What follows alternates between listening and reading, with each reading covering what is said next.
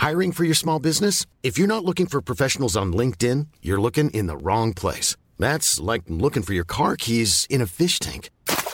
LinkedIn helps you hire professionals you can't find anywhere else, even those who aren't actively searching for a new job but might be open to the perfect role. In a given month, over 70% of LinkedIn users don't even visit other leading job sites. So start looking in the right place. With LinkedIn, you can hire professionals like a professional. Post your free job on linkedin.com slash spoken today.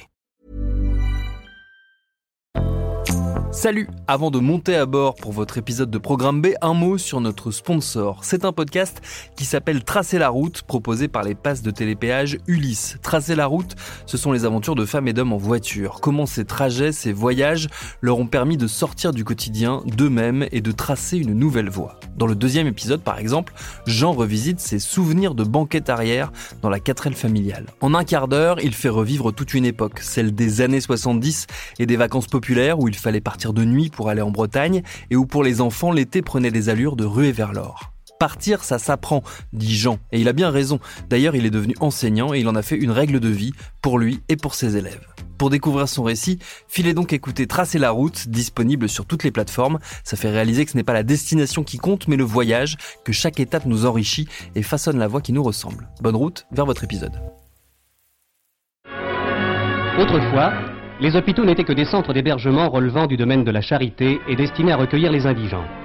Certains bâtiments devenus vétustes et quelquefois sordides créent pour les malades un abattement psychique qui peut être une véritable hantise pour les hospitalisés. La Fédération hospitalière de France nous permet d'apprécier les efforts accomplis. Le malade ne doit plus être seulement un cas pour les statistiques, un client pour les hôpitaux, mais un autre. En rompant avec la politique d'austérité et la carence du financement qui ont freiné l'évolution hospitalière, l'hôpital sera, est déjà, ce qu'il n'aurait jamais dû cesser d'être, un grand service public au service de votre santé.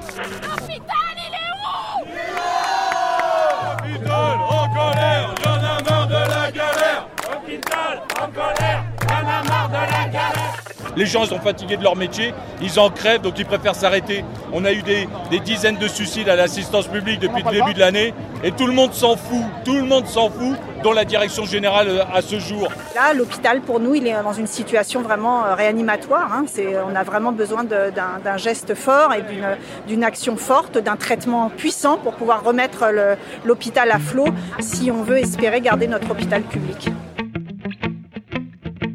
Salut, c'est Thomas Rozek.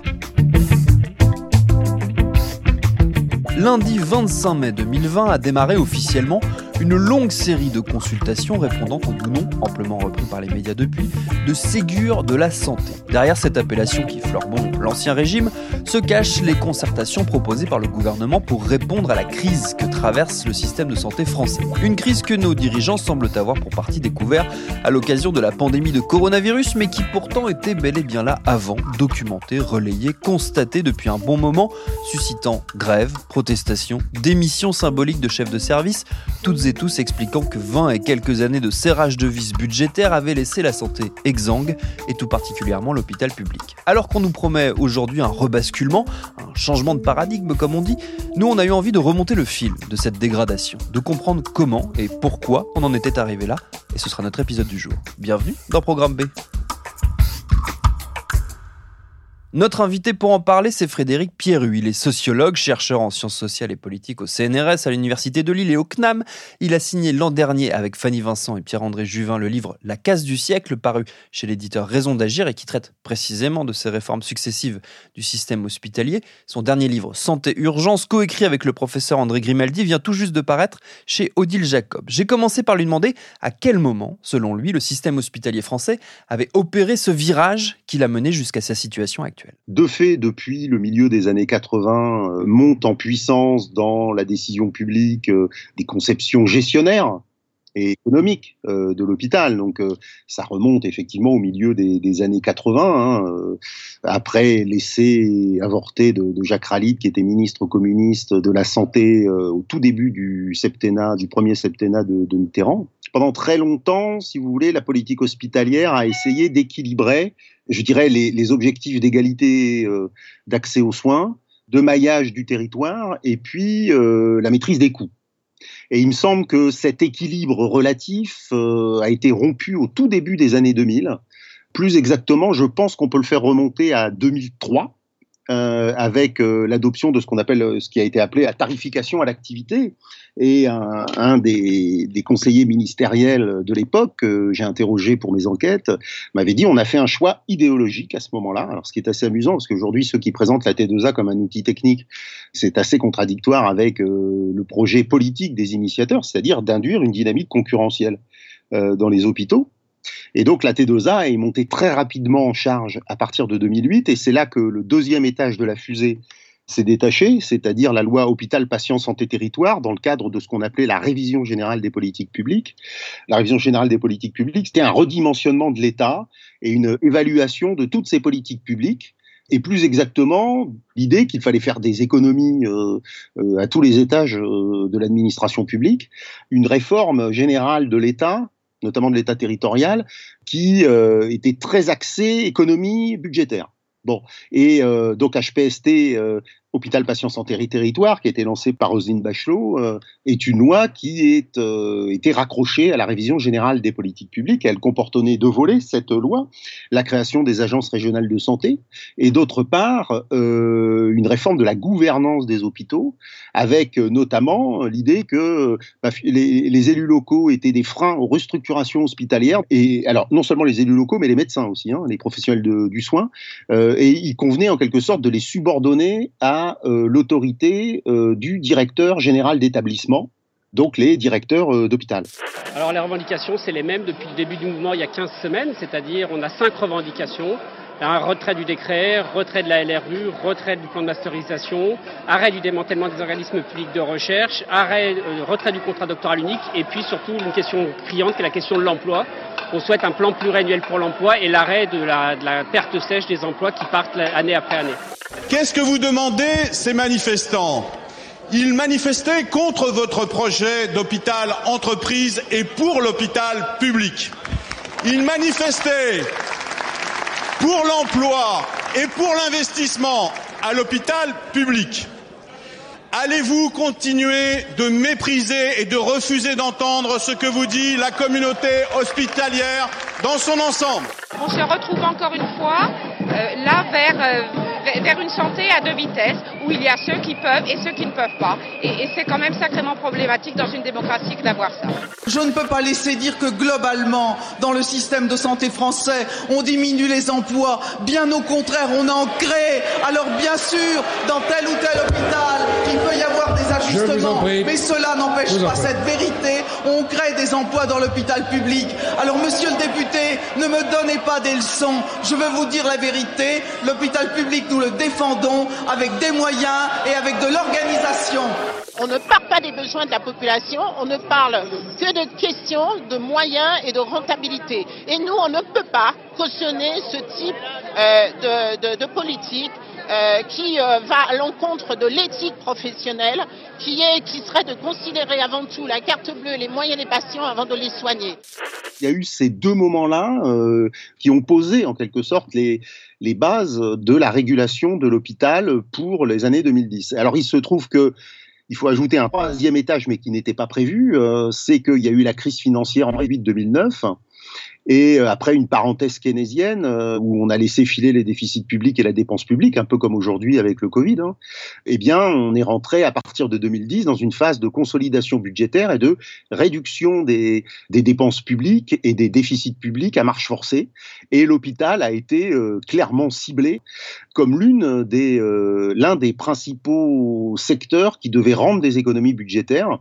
Et de fait, on a eu euh, sous le gouvernement Hollande. C'est pour ça que euh, il faudrait pas que les socialistes euh, se défaussent sur euh, Emmanuel Macron et son pouvoir, hein, parce que pour moi, le, le cœur de la crise s'est noué entre 2012 et 2017, parce que l'ONDAM, l'objectif national des dépenses d'assurance maladie, qui est voté chaque automne par le Parlement et qui était en fait le budget de la sécurité sociale, hein, enfin et de l'assurance maladie notamment, a évolué très très lentement, hein, de, entre 1,5 et 2% par an là où spontanément les dépenses de santé augmenteraient de 4% par an. C'est-à-dire pour, pour que les hôpitaux puissent couvrir le coût, il faudrait que l'enveloppe budgétaire croisse à 4% par an. Alors là, on était à 1,5-2%. Alors qu'est-ce que ça a fait? Ça a gonflé la dette des hôpitaux. Les hôpitaux ont continué à fonctionner, moyennant une dette, et c'est cette dette qui a servi ensuite à euh, exiger des euh, restrictions de personnel, des conversions, restructurations euh, d'hôpitaux de proximité, voire des fermetures, etc. La dette des hôpitaux en France est énorme. Elle a presque atteint l'an dernier les 30 milliards d'euros. Une somme impressionnante qui représente 42% du chiffre d'affaires des 1000 hôpitaux publics du pays. Selon la Cour des comptes, 319 établissements partout sur le territoire sont considérés comme étant en asphyxie financière. Cela représente un établissement public de santé sur trois. Cette dette colossale empêche les établissements d'investir. Chaque année, rien que pour payer les intérêts de leurs dettes, les hôpitaux déboursent 840 millions d'euros. Je pense que vraiment le, le vrai tournant, c'est le début des années 2000 avec une accélération après 2010. Euh, si on en reste au, début des années 2000 euh, pour l'instant, avant de, rentrer dans le détail des différentes euh, séquences qu'on a, qu'on a évoquées là, dont on a fait le tour, cette notion de tarification à l'acte qui est assez cruciale dans ce changement de perspective sur l'hôpital du point de vue de la puissance publique, j'aimerais bien qu'on s'arrête un instant dessus. Qu'est-ce qu'elle recouvre? Ça veut dire quoi la tarification à l'acte très concrètement? Alors c'est une tarification pas à l'acte mais à l'activité. parce que tout le monde dit ça, euh, c'est à l'activité. Euh, alors c'est pas exactement pareil parce que en fait, la tarification à l'activité euh, véhicule une conception, je dirais, industrielle de la médecine. L'idée, c'est de faire en sorte que l'hôpital produise des soins le plus techniques possible au plus bas coût possible. Donc une usine à soins technique à flux tendu. Et euh, c'est à partir de ce moment-là, d'ailleurs, que s'impose l'idée que l'hôpital ne doit pas avoir de stock, et notamment de lits en trop. Ça doit être un hôpital du flux. C'est-à-dire qu'il doit y avoir une circulation euh, euh, des patients, il ne doit pas y avoir de lit vide, on doit être toujours proche du 100% d'occupation, etc. Et tout lit vide est vu comme une source d'inefficience ou de gabegie. Euh, bon, voilà. Bon, alors la tarification à l'activité, c'est tout simple. Hein, c'est d'une part, on dit qu'est-ce que produit un hôpital? Bon, bah, l'hôpital produit des. Alors, on va dire arbitrairement, parce que normalement, l'hôpital produit de la santé pour la population qu'il dessert. Mais ça, on ne sait pas l'évaluer. On ne sait pas le mesurer. Donc, euh, qu'est-ce que font les gestionnaires quand ils savent pas mesurer? Ils se rabattent sur une mesure plus simple. Et donc, ils ont dit, bah, l'hôpital, il produit des séjours. Je sais pas, il produit euh, euh, des prothèses de hanche, des opérations de la cataracte, des consultations de médecine, je sais pas, interne, etc., etc.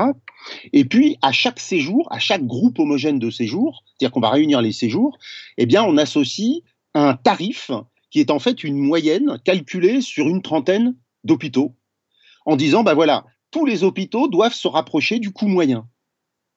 Et quand je dis les hôpitaux, c'est les hôpitaux publics, mais aussi euh, les établissements privés à but non lucratif, les cliniques privées, parce qu'au départ, il y avait l'idée d'une convergence tarifaire, c'est-à-dire que les tarifs du public devaient être les mêmes que pour le tarif du privé. Étant entendu que les deux n'ont pas du tout les mêmes obligations, hein, puisque l'hôpital public est obligé d'ouvrir 365 jours par an, 7 jours sur 7, et ne peut pas choisir, si vous voulez, son activité. Il doit faire toutes les activités. Bon, et euh, voilà, donc c'est une conception à la fois concurrentielle et industrielle industrielle euh, de la médecine hospitalière, la tarification à l'activité. Et de fait, euh, ça va convertir nombre d'acteurs hospitaliers à une pensée, euh, je dirais, économique. C'est-à-dire qu'en gros, bah, les directeurs hospitaliers, qui ont tous les pouvoirs à compter de 2010, vont dire, bon, ben voilà, il faut développer telle activité parce que ça augmentera nos recettes là, là, c'est pas la peine parce qu'on perd de l'argent, etc. Donc, de faire des business plans. donc, c'est toute une révolution. Ça a l'air instrumental, technique, mais en fait, c'est une révolution mentale pour les acteurs hospitaliers. Alors, certains directeurs vont, vont être enthousiastes vis-à-vis de cette conception de l'hôpital qui les dépeint en chef d'entreprise, si vous voulez. Certains médecins euh, vont s'y reconnaître, notamment les chirurgiens, certains chirurgiens, parce que ils y voient un moyen de valoriser leur activité pour, euh, pour l'hôpital. Puis il y en a d'autres, euh, en gros, toutes les spécialités qui s'intéressent aux maladies chroniques qui sont perdantes parce qu'ils ne rentrent pas dans le moule de la médecine industrielle. Et c'est la raison pour laquelle euh, euh, le mouvement de défense de l'hôpital public qui va être lancé par la enfin, des médecins hospitaliers de la PHP en 2009-2010, eh bien ce mouvement avait comme tête de pont, si j'ose dire, André Grimaldi, qu'on voit encore beaucoup aujourd'hui, qui est un diabétologue, et puis Bernard Granger, qui est un psychiatre. Donc deux spécialités qui soignent des maladies chroniques et qui, en quelque sorte, ne pouvaient pas être correctement valorisé dans cette conception industrielle de la médecine. Bon, on arrive au bout de ce, système un peu délirant qui consistait à dire à l'hôpital, vous devez augmenter votre activité, faire de plus en plus de séjours, vous serez payé au séjour. Et en même temps, comme il faut contenir les dépenses de santé, on diminue chaque année les tarifs. Cette année, on les diminue encore de 1,2. L'an dernier, on les avait diminués également. Donc, vous devez travailler de plus en plus, faire de plus en plus de séjours, hospitaliser de plus en plus de patients pour des tarifs qui sont en permanence en baisse. On arrive au bout de l'hôpital d'entreprise. Alors, qu'est-ce qu'on qu'est-ce qu'on fait maintenant? Maintenant, il faut changer le système. Est-ce que ce changement de conception, il signait aussi la perte d'influence euh, des soignants, des grands professeurs, des mandarins qui régnaient, en tout cas selon le discours euh, en vigueur sur la médecine publique, au profit justement de profils plus de gestionnaires, de hauts fonctionnaires euh, de niveau régional? Est-ce que ce changement de mentalité, il signe aussi le début de cette prise de pouvoir? Oui, oui, euh, tout à fait. Bah, de toute façon, c'était assumé hein, euh, par Nicolas Sarkozy quand il lance la RGPP et qu'il lance la réforme hospitalière ou de la santé, hôpital patient santé territoire. Donc. Il faut à l'hôpital public un patron et un seul. Excusez-moi. Ce patron, c'est le directeur. Ça ne veut pas dire qu'il agit seul. Cela ne signifie pas qu'il peut ignorer la réalité médicale dans ses décisions, lui qui n'est pas un médecin.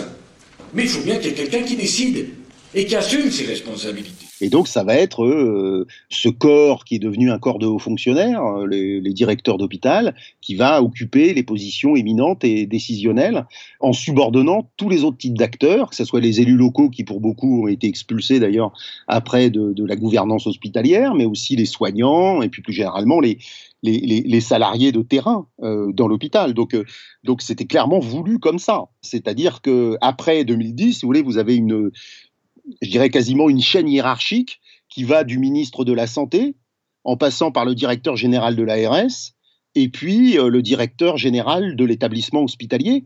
Et même les médecins et les soignants sont subordonnés, leur légitimité est subordonnée à celle du directeur. Donc c'était voulu, hein, donc, euh, et ça a été assumé comme tel. Hein, donc les déclarations de Nicolas Sarkozy ne faisaient aucun doute.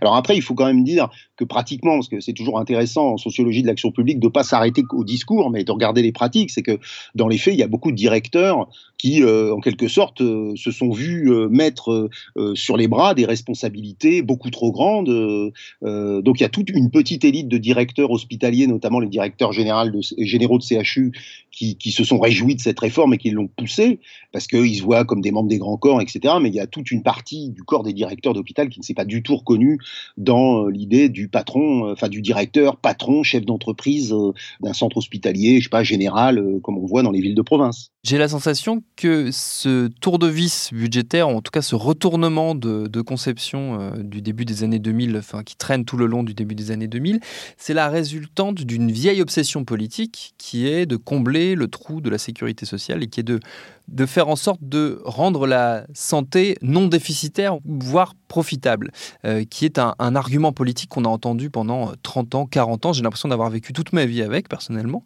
Euh, est-ce que ça n'est pas là une de ses conséquences? De toute façon, la question du trou de la Sécu, même pour les technocrates de Bercy, c'est pas très intéressant. Si vous voulez, le, trou de la Sécu, euh, c'est une convention comptable. Hein. Euh, je, prends un exemple. Olivier Véran, avant qu'il ne devienne ministre de la Santé, a fait euh, passer un amendement gouvernemental disant que l'État n'était plus obligé comme le voulait la loi Veil de 94, de compenser intégralement les exonérations de cotisations sociales, c'est-à-dire la baisse ou la diminution des recettes pour la sécurité sociale. Et donc, effectivement, ça a recréé un trou. C'est-à-dire que la question du trou et du déficit n'est pas très, très intéressante euh, en elle-même. Par contre, ce qui est clair, c'est que dans la tête des décideurs à compter de 2010, c'était que l'hôpital devait à tout prix économiser de l'argent. Et de fait, il a économisé à peu près 8 milliards d'euros en 10 ans. Euh, c'est un paradoxe d'ailleurs. Hein. Euh, on n'évaluera jamais assez la folie de cette, euh, de cette période, parce que l'hôpital en fait a été obligé de prendre en charge de plus en plus de patients qui n'arrivaient plus à se soigner en ville pour des questions de déserts médicaux, de, des questions de dépassement d'honoraires, etc. Et donc qui étaient chassés vers les services d'urgence. C'est pour ça que la crise hospitalière a démarré aux urgences, parce qu'il y a une embolie des urgences. Et donc on est au même moment où l'hôpital devait assumer si vous voulez, les, dysfonctionnements de, son amont et de son aval, eh bien, on le mettait sous contrainte budgétaire. Euh, on renforçait la contrainte budgétaire avec des, évolutions de, l'enveloppe hospitalière qui, qui étaient très très loin de couvrir les coûts spontanés. Donc du coup, effectivement, on a vu grossir la dette hospitalière parce qu'évidemment les hôpitaux ont continué à fonctionner. Euh, donc en quelque sorte, l'État s'est défaussé sur la dette hospitalière de l'augmentation de l'enveloppe hospitalière qu'il ne euh, qu'il ne voulait pas faire. Voilà, donc euh, donc oui, le trou de la Sécu, c'est être rentable. C'est pas vraiment de la question de la rentabilité. Là, on est plus dans une vraiment, on n'est pas dans une question de est-ce que c'est rentable, pas rentable. Au niveau des acteurs hospitaliers, c'est clair. C'est-à-dire que pour un directeur d'hôpital, euh, il faut développer telle activité parce que c'est rentable selon les tarifs de la T2A, la tarification à l'activité, et puis laisser tomber d'autres d'autres activités qui sont moins rentables. Mais si vous voulez, tout ça, c'est des conventions. En fait, c'est de la politique qui est encapsulée dans des outils techniques. Hein. Par contre, ce qui était clair du point de vue de c'était que l'hôpital devait rendre de l'argent. Voilà. Et, euh, donc il en a rendu. Et comme euh, les deux tiers euh, des coûts hospitaliers, c'est des dépenses de personnel, bah, il a fallu économiser sur les personnels. Et de fait, la productivité hospitalière, enfin la production de soins hospitalières a augmenté entre 2010 et 2018 de 14,6%, pendant que les effectifs n'augmentaient que de, 2%. Et dans le même temps, je tiens à le rappeler, on rentrait dans le gel du point d'indice qui est là au cœur, à mon avis, du débat actuel sur le Ségur de la santé. C'est-à-dire qu'en 2010, on a gelé le point d'indice des fonctionnaires, de tous les fonctionnaires, qui fait qu'ils ont perdu 10% de pouvoir d'achat depuis 2010. Donc, euh, si vous voulez, le, cœur du réacteur de la crise hospitalière n'est pas trop difficile à comprendre. Hein. Euh, c'est euh, vous travaillez plus dans des conditions dégradées pour d'un pouvoir d'achat qui baisse il faut quand même pas être sortir de Polytechnique pour comprendre que ça va pas tenir longtemps. Et de fait, ça a tenu quand même euh, jusque allez 2019, euh, la date à laquelle on a vu partir des peut-être 2018 en psychiatrie, mais 2019 où on a vu des mobilisations hospitalières d'abord partir des urgences puisque c'est le, le, nœud du problème, c'est-à-dire que tous les dysfonctionnements du système de santé se règlent aux urgences et puis ensuite c'est propagé à l'ensemble de l'hôpital. Donc on a vu le collectif interurgence puis ensuite le collectif interhospitalier. Voilà. Et, et la, la crise du Covid est venue percuter un hôpital qui était déjà exsangue. Ce mouvement est historique, c'est que dans notre hôpital, on a mis une semaine à mobiliser tout le monde. Euh, ce n'est pas une revendication personnelle des médecins, ce n'est pas une revendication personnelle des infirmiers, des secrétaires, des aides-soignants. C'est que euh, à partir du moment où on a voulu se mobiliser, l'épuisement des équipes soignantes étant tel que tout le monde s'est reconnu dans ce mouvement et en très très peu de temps. Et ça, ça arrive rarement? Ben, Moi, depuis que je suis médecin, ça n'est jamais arrivé.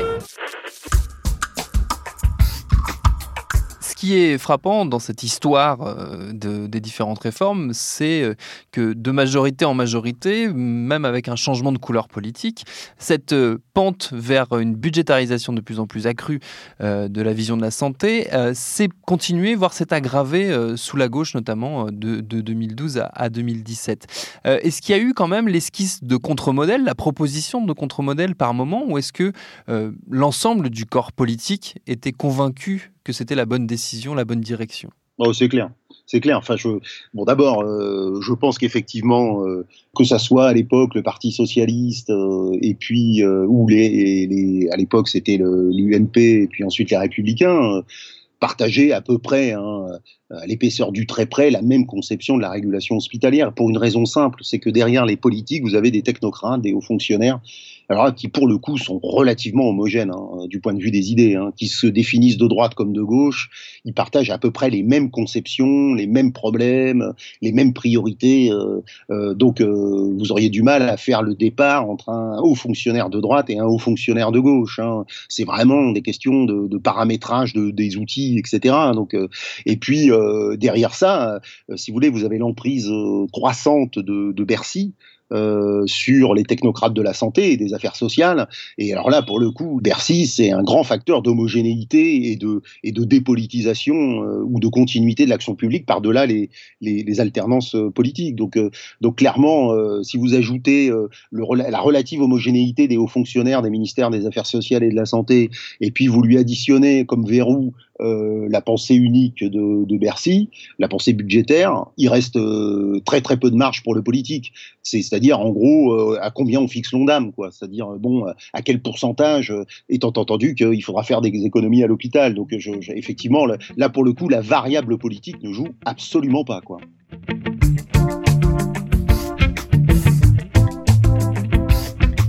Dès lors, même en prêtant à nos dirigeants actuels toutes les bonnes volontés du monde, est-ce qu'on peut réellement croire à une sortie de la logique budgétaire dans la santé en général et à l'hôpital en particulier? C'est une des questions qu'on se posera dans notre épisode de demain. Merci à Frédéric Pierru pour ses réponses. Programme B, c'est un podcast de Binge Audio préparé par Lauren Bess, réalisé par Adèle Ital El Madani. Abonnez-vous sur votre appli de podcast préféré pour ne manquer aucun de nos épisodes. Facebook, Twitter, Instagram si vous voulez nous parler. Continuez de bien vous laver les mains, de respecter les gestes barrières et de soutenir le personnel soignant. Et à demain pour un nouvel épisode.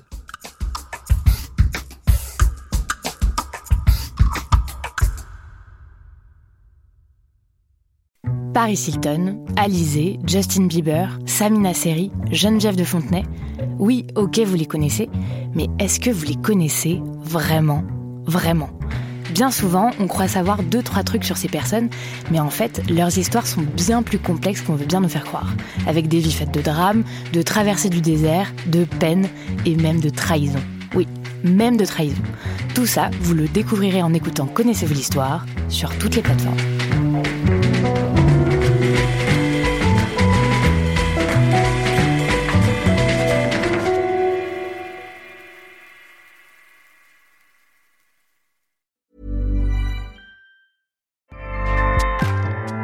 ACAST powers the world's best podcasts. Here's a show that we recommend. This is Roundabout Season 2, and we're back to share more stories from the road and the memories made along the way. We're talking rest stops, if we're stopping to get gas. You will be timed. you will be for sure. Misguided plans. I grew up in the city, so I have like, you know, a healthy fear of real extreme darkness. this was like wilderness. A lot of laughs. Y'all weird, but you, yeah, you, you were different. Like you were real different, bro. I can't really put my finger on it. And so much more. Just goes to show that unexpected things sometimes are the best when it comes to a road trip. Roundabout Season 2, presented by Nissan, is live now with new episodes rolling out every Thursday. Listen and subscribe wherever you get your podcasts.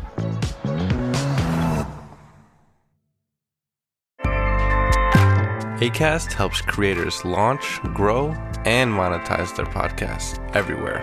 ACAST.com.